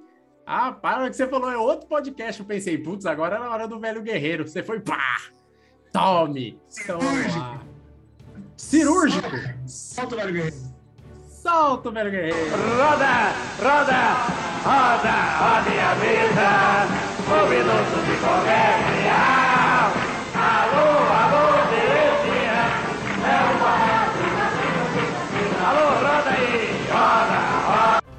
Curva de Mônaco 2021. Um oferecimento Colinos. Mesbla. Banco Nacional. Arapuã. E Banco Bameirindos. A poupança que continua numa boa. Grande sacrinha, grande sacrinha. Então, cara, na volta 47 de 53, volta 47 de 53 votos que teríamos no CGP da Rússia, começa a chover. E aí entra aquela pergunta que você me fez. Você imaginou que aquela altura o Bottas ou Norris venceria? Cara, para mim tava não, não fazia sentido. Cara, pra mim era muito nítido que o Norris ia vencer, porque a gente viu uma evolução da McLaren. Os caras no começo estavam muito bem, eles não, não tinha ninguém alcançando. Tava Norris, McLaren e Ferrari na frente, McLaren passou e aí foi abrir espaço. No GP anterior, a mesma coisa, sabe? Os caras estavam penando para alcançar. Lógico, Monza, os caras com a asinha fininha, não fazia diferença nenhuma asa aberta. Né? E o Norris usou muito bem a asa para passar o, o, o Sainz, né? Mas é uma nítida ah, evolução do carro. A gente viu que o carro tá muito bem, né? Então, assim, cara, por mais que seja um GP da, de, da Mercedes, àquela altura, eu pensei, Hamilton não vai, não vai dar Hamilton. Aquela altura, é um GP de, de Mercedes, mas eu acho que Hamilton não alcança. Mas aí, quando anunciou a chuva, quando começou a chover de fato, de repente, o Hamilton já estava no cangote do Norris. A gente viu 4 segundos de distância, 2 segundos de distância, e aí choveu de fato. E aí a gente viu, então, o Norris começando a errar, a escapar. E aí já estava ali, já encheu o retrovisor do, do Norris, o grande Hamilton ali. Eu falei, ai, agora não dá mais. Ali eu já desisti da vitória da McLaren. Agora não dá mais. Porque se Hamilton tá aqui, esse é a casa da Mercedes. Se Hamilton tá aqui, agora esquece. Por mais que Norris seja um grande piloto, eu achava que já, já não tinha mais chance. E pensei, se Hamilton chegasse a um segundo de distância, eu achava que Norris não ia mais conseguir segurar. Mesmo faltando seis, cinco voltas, eu achei que, que aí Hamilton ia fazer de tudo e iria tirar as forças do além para vencer. Mas aí a chuva veio de fato, né, cara? Nessa altura, na volta 47, o grid era Norris na frente, Hamilton no cangote, Sainz, que de repente ele voltou de novo ali no top 3, Pérez, aí já tá dando aquela forcinha para o Red Bull, em quarto lugar, Ricardo, fazendo um grande trabalho, um pouco a desejar, sim, porque ele tem mais expertise do que o Norris, né? Mas enfim, é, mas já uma grande evolução com o carro que está entrando agora, né? Afinal de contas, o, o Lando desenvolveu praticamente esse, essa McLaren que a gente está vendo hoje. Alonso, que fez, como eu disse, bem, bem, bem, fez, bem, bem feito uma corridaça daquelas. Não dá para falar muito disso, né? Porque o nosso podcast é curto, mas ele fez um corridão que toda hora ali fazendo, se digladiando com outros pilotos, carne de pescoço, como dizem por aí, dando trabalho para ser ultrapassado, ultrapassando de volta. O, o Verstappen havia passado ele, Verstappen estava na frente dele, daqui a pouco o Alonso, Alonso da, da terceira idade, chega com o seu Alpine e recupera a posição. Que isso, cara? Isso para mim foi sensacional, foi inacreditável. Como assim um Alonso de Alpine recupera e passa? Então, ali esteve Alonso na frente, depois Verstappen, Leclerc, Stroll, Vettel em décima colocação, Russell em décimo primeiro, Ocon, Kimi Raikkonen em décimo terceiro, Bottas em décimo quarto e Gasly em décimo quinto. Isso tudo, e esse grid era na volta 47, quando enfim apareciam as plaquinhas azuis dizendo Rain, Rain e as gotinhas azuis. E aí muda tudo. Aí começa um outro podcast. Exatamente. Ah, aí veio a grande virada. Ah, o Norris pedindo o máximo de concentração, pedindo pro, pro chefe de equipe calar a boca, né? Total foco para tentar manter a liderança. Lewis Hamilton cada vez mais próximo, mas se tem um piloto que sabe segurar bem o Hamilton, é esse tal de Lando Norris, viu? Porque o menino bom de defesa, viu? É esse Norris. Enquanto não chovia, eu ainda tava na confiança, mesmo com o Hamilton chegando. Eu vou falar. Eu não gosto muito desse negócio de torcida em automobilismo, né? Não gosto muito de torcida, três pontos, automobilismo. Eu torço demais! Eu torço demais! Pois é. Só que assim, não deu pra não torcer pelo Norris. E teve uma hora que eu falei um comentário tão, tão vago pro cabeludo, eu falei, cara, o Hamilton já tem 99, o Norris não tem nenhuma. Pelo amor de Deus. Eu estava nervoso. Sabe quando o coração começa a acelerar? Quando você torce muito por aquilo? Esse menino merece tanto uma vitória nessa temporada. Ele merece tanto. Inclusive, a gente colocou um post lá no Instagram em que nós colocamos os cinco vencedores até aqui da temporada. E nós fizemos uma pergunta para os seguidores. Será que mais alguém conquista a vitória ou termina por aí o clube dos vencedores? E quem respondeu, respondeu Lando Norris. Então, para você ver, ele exala, ele exala esse tipo de é, vontade, ele exala em nós é, esse desejo de ver ele vencer. Não é só pelo carisma, porque ele é um piloto que a gente vê que está em plena evolução. De tá, sim. ó, Inclusive, no seco, como você disse, mesmo Hamilton ali a um segundo, ele faltando cinco voltas, ia ser uma carne de pescoço daquelas. Cara, se o Hamilton passasse ele, ia ter muito trabalho a ponto assim, de dar merda, porque sim, Norris não ia facilitar em nada, nada, nada. assim. Se fosse só no seco, eu acho que ele ainda conseguiria levar. Exatamente. No sexto. Mas a chuva, chuva é Verstappen e Hamilton. São os dois que mandam muito bem na chuva. Só que assim, meu povo, essa é a temporada 2021, que já tá na prateleira da de 2008 para mim. E mas tá faltando um pouco, muito pouco para ir parar na prateleira de 1986. E muito pouco. Eh, Que temporada? Tinha que chover. Sabe? a chave de ouro do GP da Rússia. Vai chover. É, Sabe, é o roteirista. Vamos imaginar que um roteirista de cinema imaginou escrever um filme sobre a temporada de 2021. Nessa corrida da Rússia, ele ia. eh, talvez ele não pensaria numa largada tão boa, ele não pensaria nas punições, talvez ele pudesse pensar na chuva. Roteiro de cinema. Um filme de terror pro Norris e um filme de, de muita comédia, muito riso e muita alegria o final pro Hamilton. Veio então a volta 49. E na volta 49, a, McLaren fez uma pergunta a Lando Norris. E aí? Você quer entrar? Você vai colocar pneus intermediários? Norris foi foi curto e grosso. Cala a boca. Shut up. Sabe? Concentração máxima. Ele se fechou ali na dele. E ele. Eu até brinquei com o cabelo. Ele tá querendo fazer cosplay de Barrichello em Hockenheim. Ele quer fazer cosplay de Barrichello que ganhou de pneu seco na, na chuva. Mas as condições foram ficando cada vez piores. Cada vez piores. E o Hamilton, à primeira vista, também recusou. Na volta 49, ele recebeu a mesma pergunta. Mas ele acabou recusando. Ah, e ali parecia. Pô, eu comecei até a pensar naquele momento, falei, pô, se alguém lá atrás parar e começar a performar bem, tá, tá, tá faltando ainda três voltas. Vai, vai dar ruim isso aí, viu? Pra esses dois britânicos aí na frente, vai dar ruim. E aí começaram a rolar alguns pilotos indo para os boxes, colocando intermediário, faixinha verde, vamos lá. E tivemos outra dança das cadeiras. A gente já vai falar disso agora. Mas antes, na volta 50, nós vimos Lando Norris passando reto. E mais uma vez recusando aí para os boxes e a chuva apertando.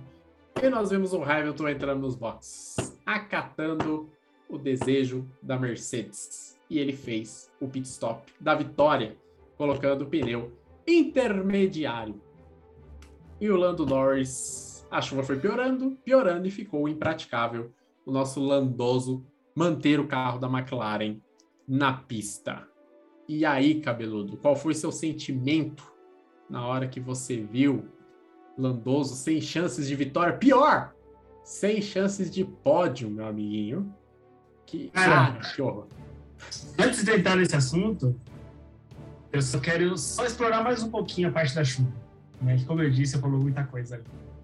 Começou a chover e aí a gente viu um salseiro, porque mudou muita coisa. A gente viu cada coisa e quem manda bem, manda bem. né? Então a gente viu lá ó, uma disputa com o Leclerc, dançando pra lá, escapando daqui, Alonso de novo, Inclusive Alonso e Leclerc, né? Os dois lado a lado ali, Leclerc passa ele, mas Leclerc sai distracionando demais na curva, Alonso já vem bem na marolinha, acelerando com calma e vai embora, passa a pele, sabe? E virou aquele bumba meu boi, para, para. Aí um monte parou, outros continuaram arriscando com o pneu seco, porque ali fica uma roleta russa.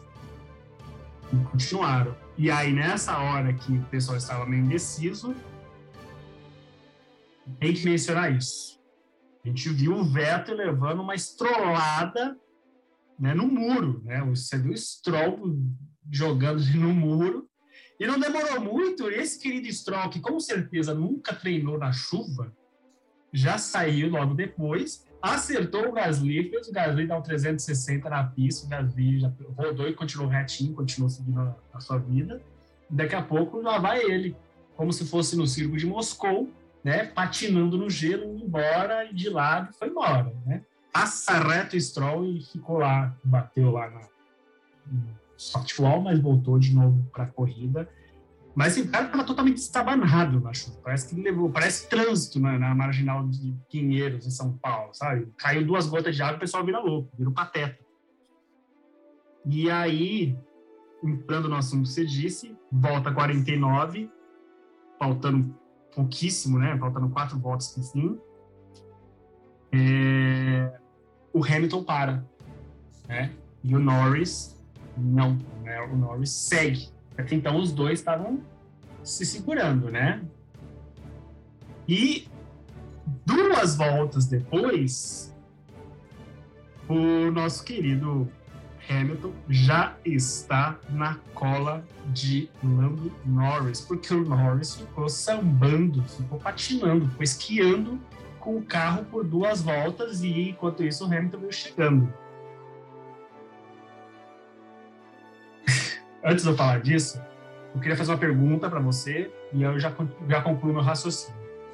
Você acha que se Hamilton não tivesse dado umas estroladas nos treinos, que foi bater na entrada, arrebentar a asa, atropelar mecânico, rodar, você acha que ele teria acatado a ordem? Porque falaram a primeira vez, o que, que você acha? E na segunda vez, cara, para, tá todo mundo parando.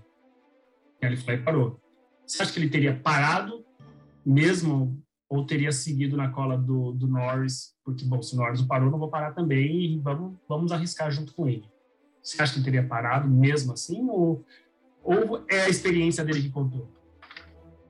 Sim, ele teria parado da mesma forma, na minha opinião. E isso vai muito de encontro com um grande texto que eu li, na, dado os devidos créditos, escrito pelo Fábio Seixas, divulgado no portal UOL no domingo à noite.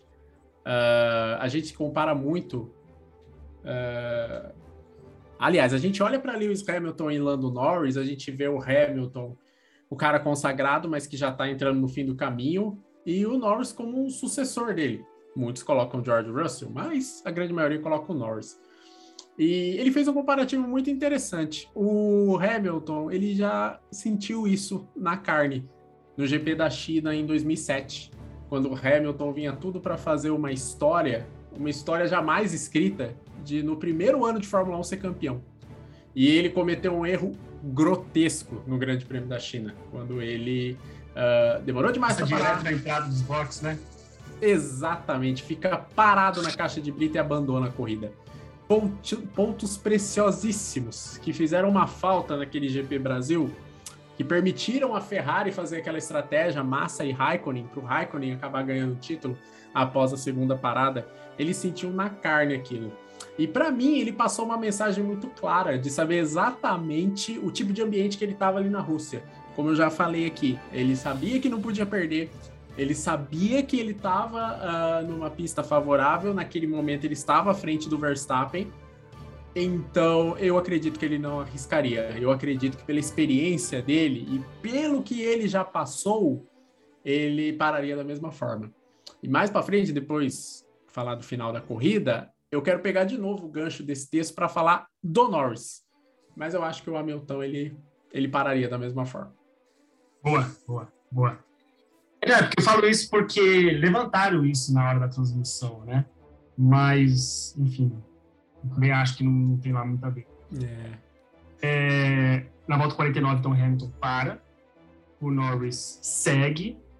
Em duas voltas, o Hamilton já está a 4 segundos do Norris. Um pneu bom. Já em segundo, ainda manteve, né? O status ali. E tinha Lando Norris, um retardatário, sei lá, e, e o Hamilton.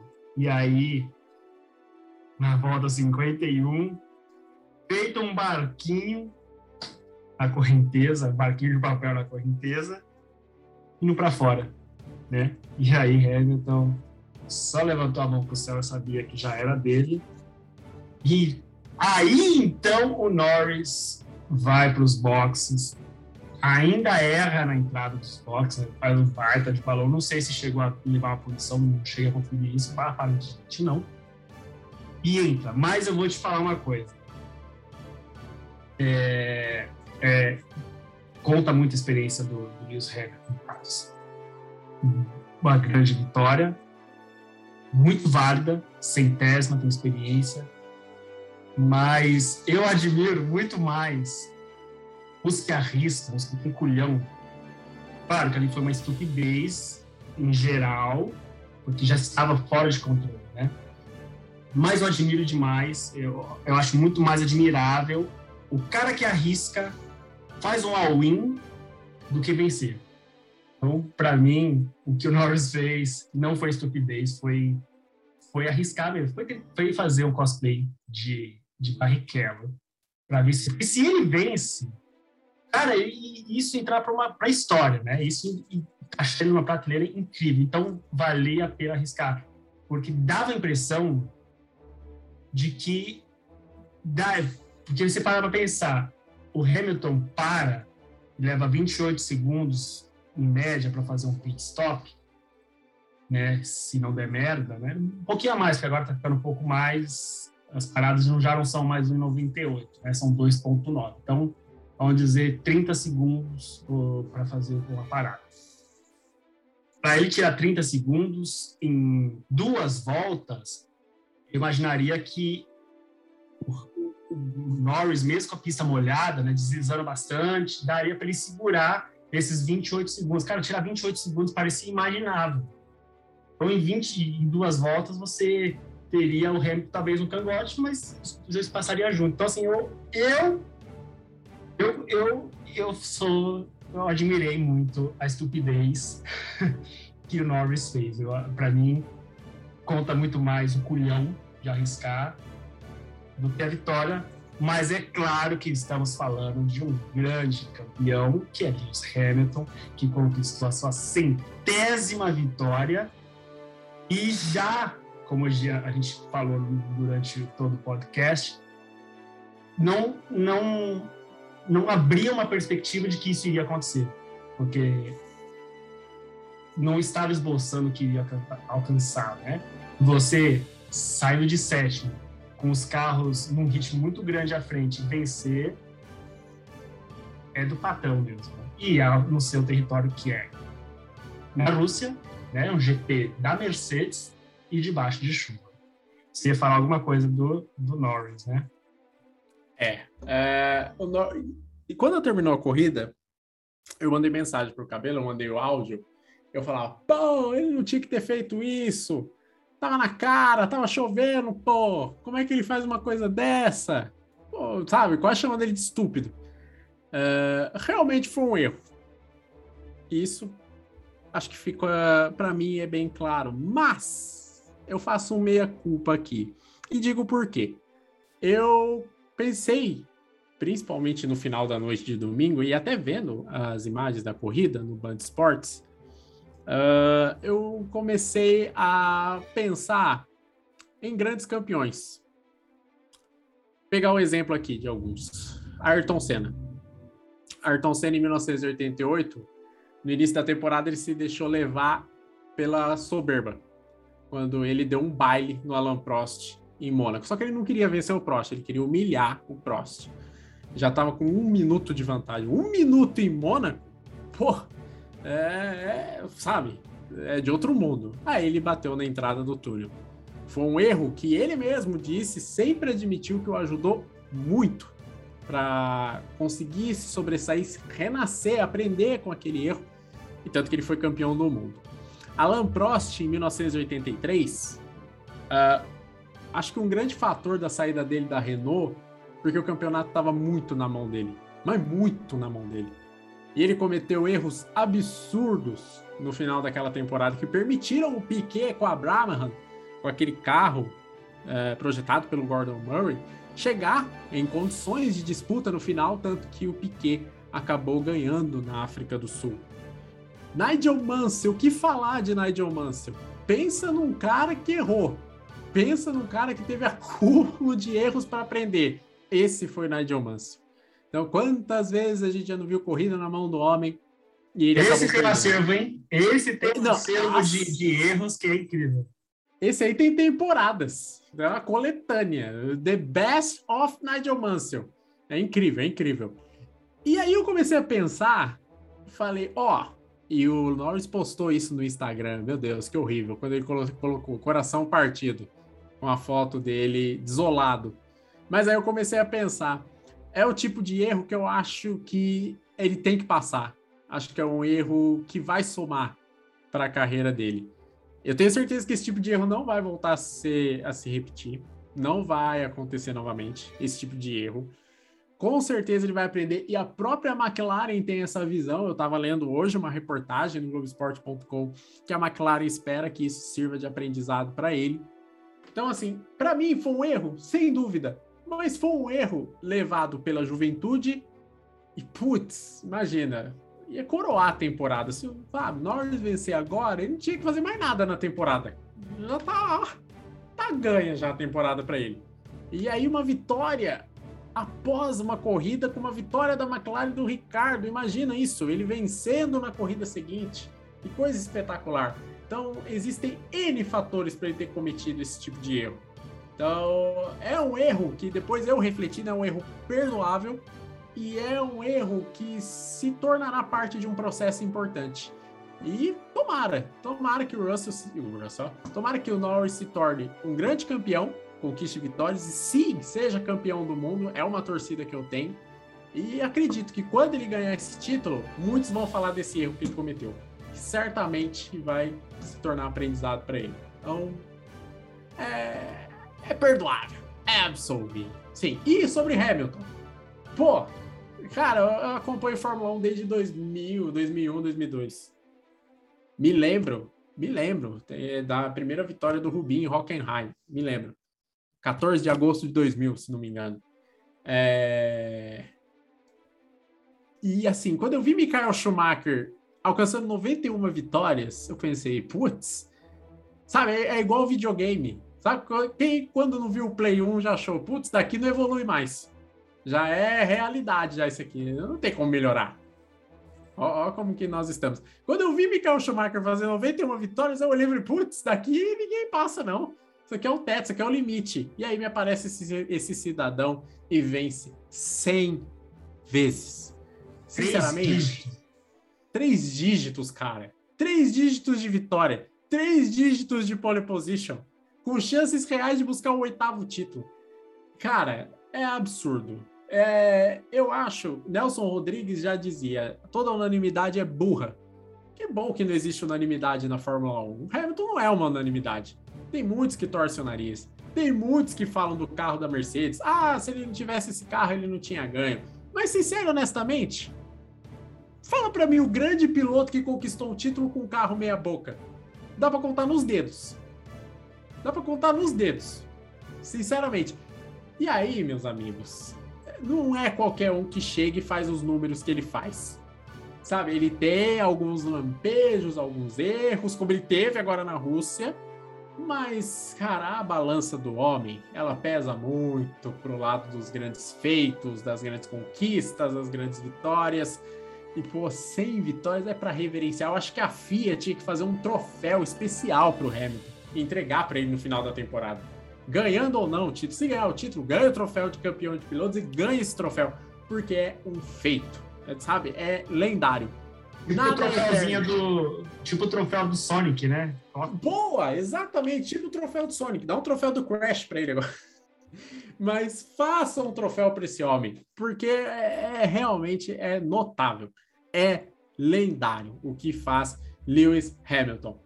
É, é reverenciar, é aplaudir e é viver essa época de Hamilton. Infelizmente, nós aqui, Cabeludo e eu, não vimos a era de ouro da Fórmula 1. Se eu tivesse um DeLorean, eu voltaria no tempo para ver as temporadas dos anos 80, para ver Prost, para ver para ver Senna, para ver Mansell, Piquet, pô, meu, aquela foto maravilhosa que recentemente fez 35 anos.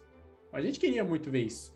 A gente viu né? pouco de De ver, a gente vê pela TV, mas. É, é viver, né? Viver, Viver aquilo. Viver. Como de... Nossa, devia ser muito bom você ficar na frente da TV e ver aquilo ao vivo. Devia ser maravilhoso. A gente viu pouco de Michael Schumacher. Quase nada, sabe? É, o resto do- da carreira dele na Ferrari, a volta dele na Mercedes, que não foi tudo aquilo. Mas hoje a gente vê esse grande piloto. Que daqui a muitos anos vão falar dele. E, e a gente poderá falar. Nós vivemos a época de Lewis Hamilton. Então, meus amigos, um piloto que constrói uma era com seu nome tem que ser muito reverenciado. Então, palmas para Lewis Hamilton e que grande vitória. A vitória veio na Rússia, veio a centésima e todos os méritos para ele. Certo, cabelo? bonito. E que bonito foi aquele gráficozinho que colocaram duas é. horas antes do final. E já foram dando as, ah, né, as vitórias e blá, blá, blá, blá. É, Sim, é meio assustador né, chegar ali na última curva, o carro rodar, sei lá, pelo pneu, e aí vem um danado atrás e pá. E aí como é que fica, né? Trava no 99? né, seria assustador. Mas sim, vocês Aí subiria uma placa, fica pra próxima. E os caras fizeram, cara, cronometrado, sabe? Bem sincronizado o negócio. Pra deu 99, passou e. Ah, cara, eu vou falar. De- desde aquele dia que apareceu aquelas imagens na viseira dele, pô, pelo amor de Deus, eu queria conhecer os caras que têm essas ideias. Dá um abraço nele, dá um beijo na bochecha dele, porque, meu, sensacional. Sensacional. É incrível. Agora eu te pergunto uma coisa. Ficou complicado para a Mercedes, né? Porque a Red Bull trocou o motor. O motorzão tá, tá potente agora. E o cara chegou no pódio, né? O pódio Segundo. é Hamilton com a sua centésima vitória. Vespa, Verstappen, Max Verstappen, Super, Super Max em segundo, largando de último. E o Sainz em terceiro, e que honra, né? Que aposta bem feita fez a Ferrari ter o Sainz ali, né? Só que o Vespa fez a troquinha. E para de repente o, o Hamilton fazer a mesma coisa, sabe? Eles não apostavam nisso, né? A, a Mercedes não contava que ia ter um cara que saindo de último e chegando tão perto, assim. Eu acho que eles contavam com pontuar. Vai ganhar uns quatro pontos. Mas o nosso Bottas vai segurar para tentar fazer no máximo. De repente o cara tá lá no pódio, né? São 18 pontos. Acho que é isso, né? 25, 18. 18. 18. Não sei quem ficou com a volta mais alta, acho que foi o Norris. É, o Norris foi com a volta mais O alta. Norris, o Norris. seco ainda. Então, a Mercedes agora vai. Ficou com, ficou com uma vitória maravilhosa, né? Unanimidade total. É 100% GP Mercedes, né? Grande prêmio de Mercedes. A Rússia já pode trocar o nome. Mas ficou com um fundinho amargo, tendo que aguentar, tolerar o- o- uma Red Bull ali do seu lado. E agora, pro final da temporada? Onde fazer isso? Onde vem essa troca de motor? Que pista? Que condições? Cara, assim, eu não consigo falar que o Verstappen foi o grande vencedor da corrida, porque o Hamilton, pô, fez a centésima vitória, venceu e tudo mais. Eh, Tomou a liderança do campeonato, querendo ou não, ele hoje é o líder. Mas, meu, cara, eu acho a noite foi boa, viu? Do Verstappen com a Kelly Piquet, porque. que- olha.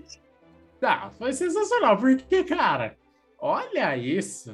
Pô, segundo lugar. É a dança das cadeiras, né? De repente todo mundo começou a trocar, lá, começou a chover. Quando nós abrimos o olho, a gente ficou atento em Hamilton e Norris. Quando a gente se tocou, o Verstappen estava em segundo. Falei, pô, Eu só vi o Verstappen quando chegou o pódio. exatamente. Quando ele passou ali, que ele cruzou a bandeira, eu falei, louco, o Verstappen tá em segundo. Meu Deus. O bicho tá com um sorriso de cortar, de, de cortar o crânio no meio. Exatamente, tá? Ele ficou um vácuo agora, na- de tanto que ele sorri. Cara, ele virou o Coringa, tanto que ele tá sorrindo. Foi um baita resultado. E assim, sabe quando você tem um desafio, você tem uma prenda para pagar? A prenda da Red Bull tá paga. E agora, como que a Mercedes vai pagar essa? Porque ela vai ter que pagar. Isso é inegável. Ela vai ter que pagar. Como você perguntou, Essa- né? Aonde? Como é que eles vão Aonde? Ter que, vão ter que procurar um, um GP que vai ter chuva. Hum, esse GP aqui tá com cara de que vai chover, dá para arriscar, porque é a estratégia, que é a hora que vai dar um bumba, um, um bunda lelê, que vai fazer uma, uma mudançazinha aí. O top 10 do GP da Rússia foi Hamilton em primeiro, Vespa em segundo, Sainz em terceiro, Ricciardo em quarto, Bottas em quinto. Olha aí o Bottas aí, ó. E, e Dança das cadeiras. chegou ali, né? Muito bom isso para a Mercedes. Você vê o- o- os construtores ganharam forma e, e a Red Bull, né? A ver navios. Alonso, Norris, Kimi Raikkonen, Pérez e Russell. Antes de você passar o resultado do campeonato do construtores, eu vou entrar num, num assunto que precisa ser falado. Russell, em seis corridas, somou a mesma quantidade de pontos que Pérez. Você acredita nisso, cara? E ainda conseguiu um pódio. Pérez não. 16 pontos nas últimas corridas. Belíssimo dado, hein? Não sabia dessa. Pois é. E dá para contar para construtores? Fica difícil, né? Você contar com isso para construtores. Então, grande Russell, só isso que eu dizer. Passa pra gente o campeonato como é que tá. E que piloto, hein? E- esse ponto do Russell, pra mim, é o grande ponto. Acredita? Ele já somou ponto antes, ele já conseguiu um pódio daquele jeito, mas conseguiu. Mas esse ponto, pra mim, esse foi o grande ponto da carreira dele na Williams. Porque não teve o número de pilotos abandonando, tivemos dois abandonos, do Mick Schumacher e do Latifi. Tivemos essa roleta russa que virou com troca de pneus, com chuva e tudo mais, e ele conseguiu o pontinho dele com a Williams. Que E- sensacional. E sabe assim, é, ele tava o tempo todo atrás do Stroll, ele tava preso atrás do Stroll tempão. Chegou uma hora que ele ficou a 13 terceiro ali, com, não sei se era o Giovinazzi, era uma Alfa Romeo que tava ali. Ah, provavelmente deveria ser, eu acho que o Kimi Raikkonen, porque o Giovinazzi já estava mais para trás. E aí começa a chuva. Quando começou a chuva, tinha um louco no meio da corrida chamado Stroll, fazendo um pinball. Aí ele sobreviveu a isso, passou, sabe, teve troca de box de novo, trocar pneu, o Stroll na frente fazendo uma loucura e o cara pontuou, tava ali pontuando. E para isso você tem que mandar muito bem, né, com carro com pneu slick, porque assim, até você parar o carro, você ainda tá com pneu slick na chuva, né? Então você viu uma, umas baitas barbeiragens, até umas dali na navalhada com assim, os box e ele segurando lá, segurando o reg e foi. Exatamente, incrível, incrível. Que, que corrida. Mais uma, né? Mais uma grande corrida do Russell que vai, sem dúvida, deixar sua marca na Williams. Sem dúvida. Talvez um dos grandes pilotos da história da Williams não campeões mundiais. Se for pegar a lista daqueles que não conquistaram o título mundial, ele vai estar ali nas cabeças da lista, porque olha, realmente é notável a, a carreira desse menino, a evolução desse menino no cockpit da Williams. Vamos então ao campeonato de pilotos que tá pegando fogo. Lewis Hamilton assumiu a ponta agora com 246 pontos e meio, dois pontos a mais que o Verstappen, 244 e meio. Meu Deus do céu. Já pensou esse campeonato sendo decidido por meio ponto? Jesus Cristo. Valtteri Delícia. Bottas. Que delícia. Valtteri Bottas em terceiro com 151 e Lando Norris em quarto 139. Se o Norris tivesse vencido, ele teria o terceiro lugar. Então, um prejuízo a mais aí pro Landinho. Sérgio Pérez é quinto com 120, Carlos Sainz em sexto com 112.5, Leclerc é sétimo. Olha o Sainz na frente do Leclerc. Leclerc em sétimo com 104, quebrando a banca, viu? Quebrando a banca. Daniel Ricardo em oitavo com 95, Pierre Gasly em nono 66, Fernando Alonso em décimo 58. Esteban Ocon é décimo primeiro com 45. Sim, Esteban Ocon já venceu uma corrida esse ano. Rapaz, que coisa. Sebastian Vettel, 12 com 35. Carinha do cabelo.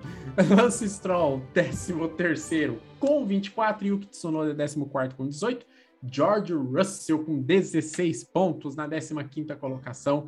Nicolas Latifi é 16º com 7. Kimi Raikkonen, 17º com 6. Antônio Giovinazzi é o último piloto a pontuar, 18º com 1 ponto. Mick Me canso, não me canso de dizer que o Ocon não tem cara de vencer. Segue barco. Eu sabia que você ia soltar isso. Eu vi a sua cara na hora que eu falei do Ocon, ele vai soltar uma. Quer ver? Sortou. Eita laiá. Mick Schumacher, 19, Nikita Mazepin é 20 zerados. E tem também o nosso glorioso Robert Kubica, que participou de duas corridas, também está zerado. O polonês, ligeiro, rápido e rasteiro, no pique, como diria o grande Roberto Avalone. Vamos agora ao campeonato de construtores. Mercedes na ponta, aí com uma, fol uma folguinha a mais, né? Muito pelo Sérgio Pérez.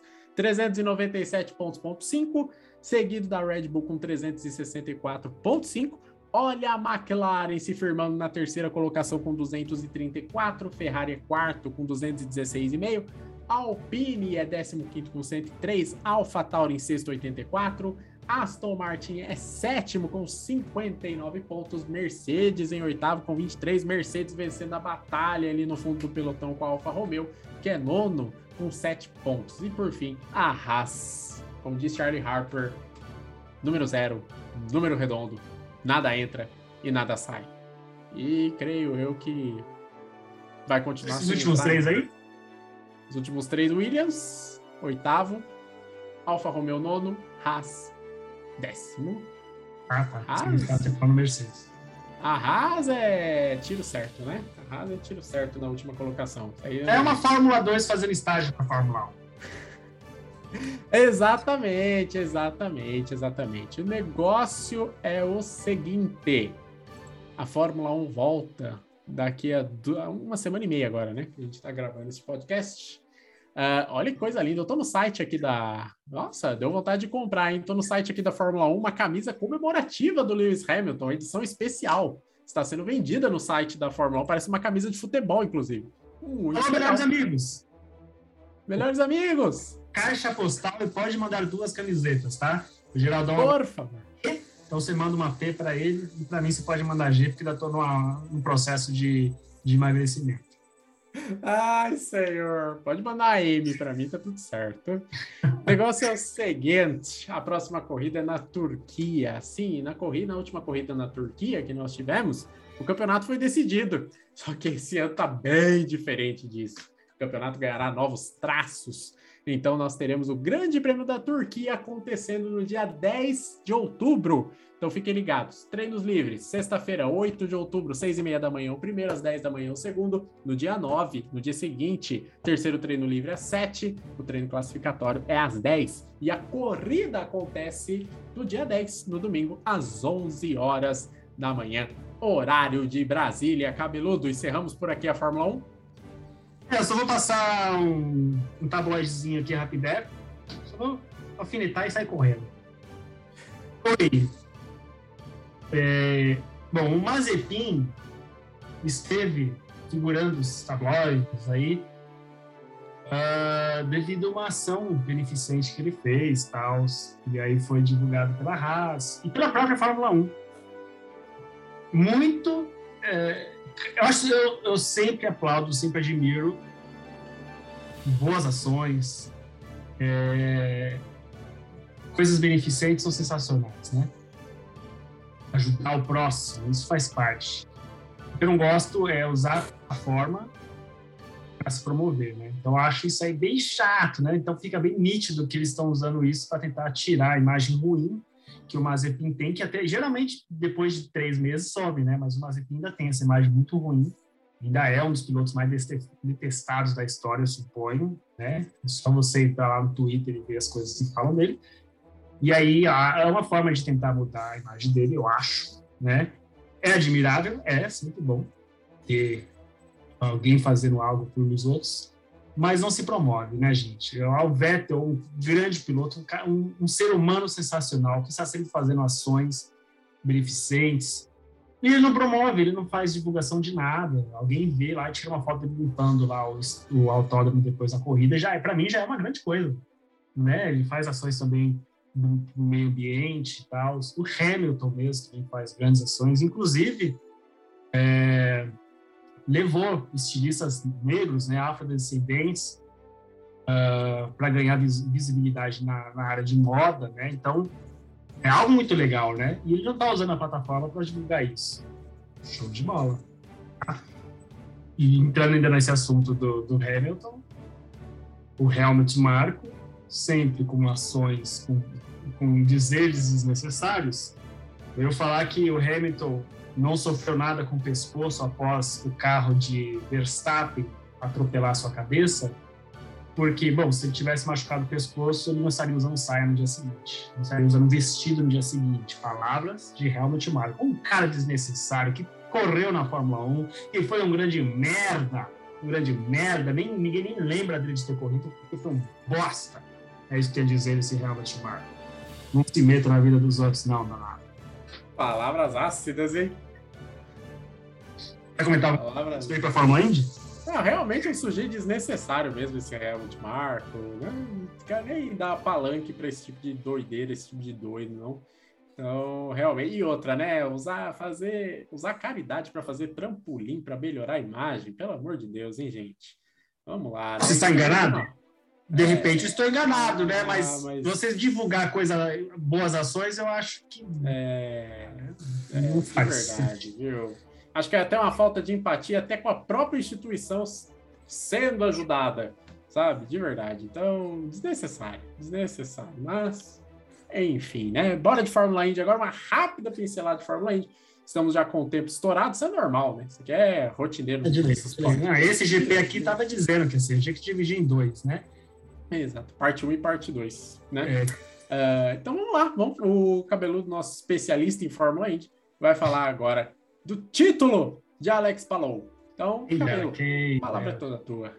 É, nesse final de semana também teve a Fórmula 2 e a Fórmula 3, mas não vou nem tocar nesse assunto porque não vai dar tempo, inclusive foi coroado campeão, mas vamos para a Fórmula Indy. A Fórmula Indy, a etapa como conhecida, a Cura Grand Prix of Long Beach, corrida que ocorreu agora dia 26 de setembro, teve novamente vitória de Colton Herta. Incrível como ele tem evoluído nesse finalzinho de temporada. Tarde demais, mas enfim. É, se eu me engano, foi a quarta, terceira corrida para seguida, né? Então, cara é sensacional. Joseph Newgarden em segundo lugar e o Scott Dixon ali em terceiro lugar, somando para o pódio. Eu gosto muito de mencionar as pessoas que lideraram é, durante o Grand Prix. O Colton Herta ficou 43 voltas na liderança, o Joseph Newgarden ficou 18 voltas na liderança, e Scott Dixon somente uma, Jack Harvey uma, o Graham Ray Hall ficou com quatro voltas na liderança, o nosso querido Elinho Castro Neves, 15 voltas na liderança, o Oliver Askew, três voltas, e foram apenas esses que ficaram na liderança. É, o top 10, no quarto lugar ficou o Alex Palou, e esse quarto lugar lhe fez, lhe garantiu né, a vitória, o campeonato. O Simon Pagenaud ficou em quinto lugar. Em sexto lugar, Alexander Rossi. Em sétimo lugar, Jack Harvey. Em oitavo ficou Bourdais. O Takuma Sato, esse Takuma Sato. Ai, caramba, a corrida anterior foi, um, foi, foi de deixar marcas, né? O, o querido Scott Dixon teve um pouquinho da Takuma, o Sato Experience, é, levando uma Takumada. Uh, Will Power em décimo lugar. No campeonato, como eu disse, o Palou conseguiu o seu primeiro campeonato, esse jovem promissor, estava tava bem firmado, né? Ele já estava alicerçando um título, né? Eu tava dando cara de que seria ele ou o Pato Ward, tava torcendo pro Pato Ward, mas uh, esse Alex falou é sensacional. O cara pilota demais, muito merecido o título dele, teve três vitórias na, nesse campeonato, uma pole e com 549 pontos levou o título. Em segundo lugar ficou Joseph Newgarden, que teve umas atrapalhadas no meio do caminho. Ele tinha muita, muita, muita chance mesmo de ser campeão novamente, mas alguns desgostos lhe deixou na vice, vice-campeonato e o Pato Ward ficou em terceiro lugar de McLaren com 487 pontos. O Pato teve duas vitórias e três poles nesse campeonato. Lembrando que o Alex Palou corre pela Chip Ganassi, que tem muita história, assim como a Tim Penske que ficou em segundo. Quer comentar alguma coisa? Ganassi e Penske, que são as duas grandes equipes da, da Fórmula 1, sem dúvida nenhuma. Mais uma, né? Mais uma Ganassi que tem Scott Dixon como o grande, né? O homem da história da equipe. E agora tem mais um título aí, esse título conquistado pelo nosso glorioso Palou. É, é, um sinal também de reformulação da Fórmula Indy, né? A gente começa a ver outros grandes nomes, a gente viu, uh, principalmente no início dos anos 2000, uh, grandes pilotos surgindo, um que eu gostava demais, demais, mas infelizmente acabou falecendo, era o Dan Weldon, gostava muito de ver ele correr, um grande piloto, de grandes corridas, infelizmente acabou sofrendo um acidente e acabou falecendo. Uh, hoje, para mim, o grande piloto, acho que não só pelos títulos, mas até pelo estilo de pilotagem, é o Scott Dixon. Mas é legal, a mesma renovação que a gente vem tendo na Fórmula 1, a gente vem tendo também na Fórmula Indy, e isso é bem bacana. É o futuro da categoria que parece que está em boas mãos. Palou, Pato War, entre outros pilotos, acho que é bem bacana. E esse título é absolutamente merecido, teve uma consistência. Eu, no início, até falei pro cabelo antes da gente começar a gravar, eu não apostaria em Alex Palou no início, sendo bem sincero. Mas é um título absolutamente justo. Uma temporada muito consistente, coroada agora. Tão consistente que ele não precisou sequer ir ao pódio para conquistar o título. Acabou com o quarto lugar, já garantindo a taça. Agora esperaremos, provavelmente mês de março, né? Para começar a nova temporada. Fórmula Indy que acaba até relativamente cedo. Acaba Eu já tenho aqui o calendário da Fórmula Indy 2022. Ô, danado, tô falando que o homem é especialista? Tô falando. Sou danado, solta pra nós essa, solta. Inclusive, a Chip Ganassi pensa que é como se fosse a Williams e uma Ferrari na Fórmula 1, né? Já que temos a McLaren aqui coroando o terceiro lugar, com o Pato, né? Então, muito bem servido, eles representam a Indy, né? Ah, o calendário de 2022 para a Fórmula Indy já está rolando, já, já foi divulgado. É, dia 27 de fevereiro, Streets of St. Petersburg.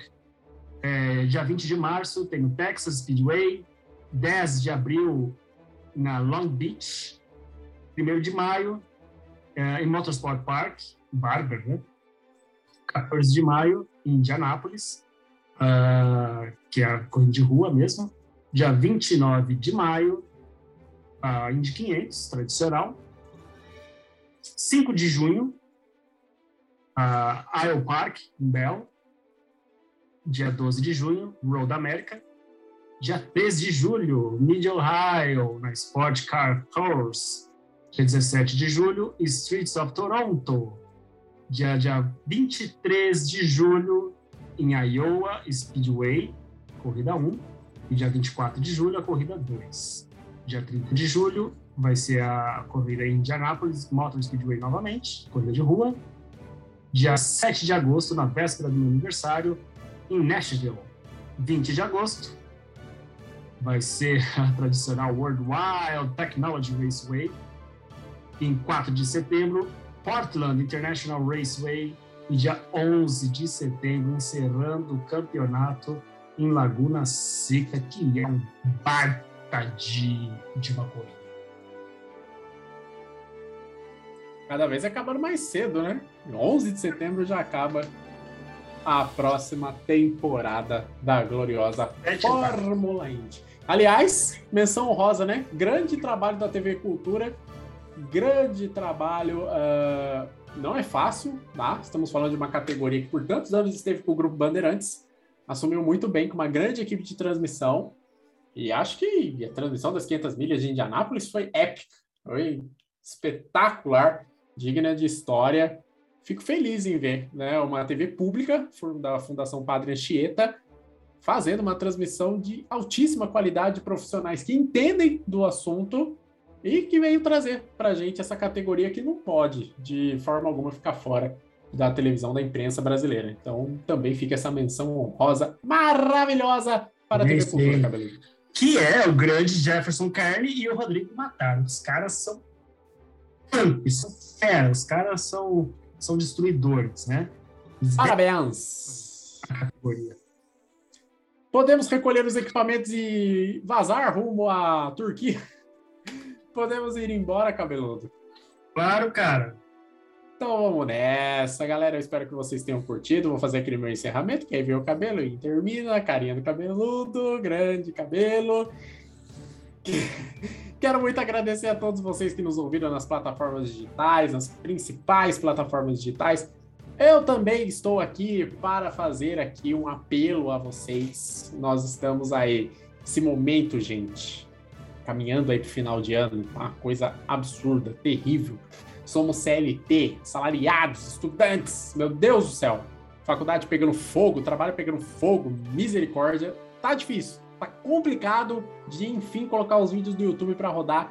Mas por favor, tenham paciência que quando vi, quando abrir a porteira, vem daquele jeito, vem brilhando, vem daquele jeito maravilhoso. Então, Fiquem ligados, nosso Instagram tá rodando, estamos colocando conteúdo e tudo mais, mas o YouTube é um desejo nosso. Então, por favor, fiquem atentos. A qualquer momento vai aparecer. E quando aparecer, a porteira vai abrir.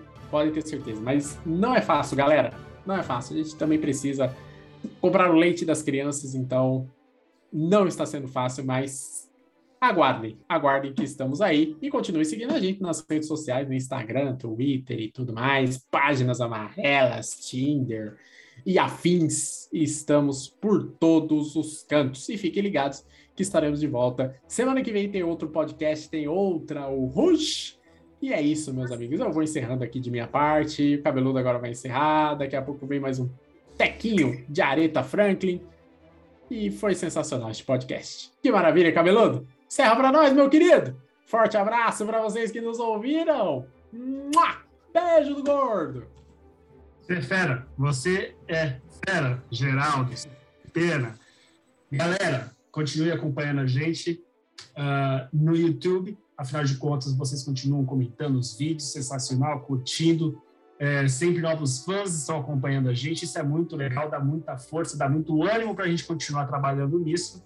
Sei que vocês gostam dos trabalhos do Narração Mil Grau e de vídeos aleatórios. Tá vindo coisa boa aí. A gente só está se estruturando melhor para soltar uns vídeos com qualidade ah, do nível que vocês merecem. Depois não venham reclamar que, a, que tá o vídeo bosta. Aí é sacanagem. Se falar que é bosta é porque vocês merecem. Não, para, parei, parei. Zoeira, zoeira, zoeira. Mas. Meu Deus! no Twitch, segue a gente lá que a gente está fazendo nossos gameplays de vez em quando. Agora tem o Fórmula 1 2021, de vez em quando eu faço meus pitacos. Já tem o GP de Portugal lá, hein? O negócio tá engraçado. No Insta, né? Sempre atualizando vocês, principalmente quando vai começar a corrida, já colocamos o calendário para vocês, os horários que vai ocorrer, ah, os treinos, aonde, a, a corrida em si. Ah, siga a gente também no Twitter, estou sempre tweetando, afinitando lá. Badu, Tinder, Facebook, eh, páginas amarelas e os orelhões do mundo afora, estamos sempre presentes. Galera, tomem vacina, bebam muito líquido, tá? E caso vocês escutarem cachorro no fundo, é porque estamos fazendo nosso podcast de maneira remota, seguindo as orientações da OMS. Hoje já tomei minha vacina, então eu já estou com a minha segunda dose, já estou preparando outro braço para levar a terceira dose no futuro. Última curva desse podcast, bandeira quadriculada e aquele abraço veloz. Vocês ouviram o hoje, o podcast oficial do Curva de Mônaco.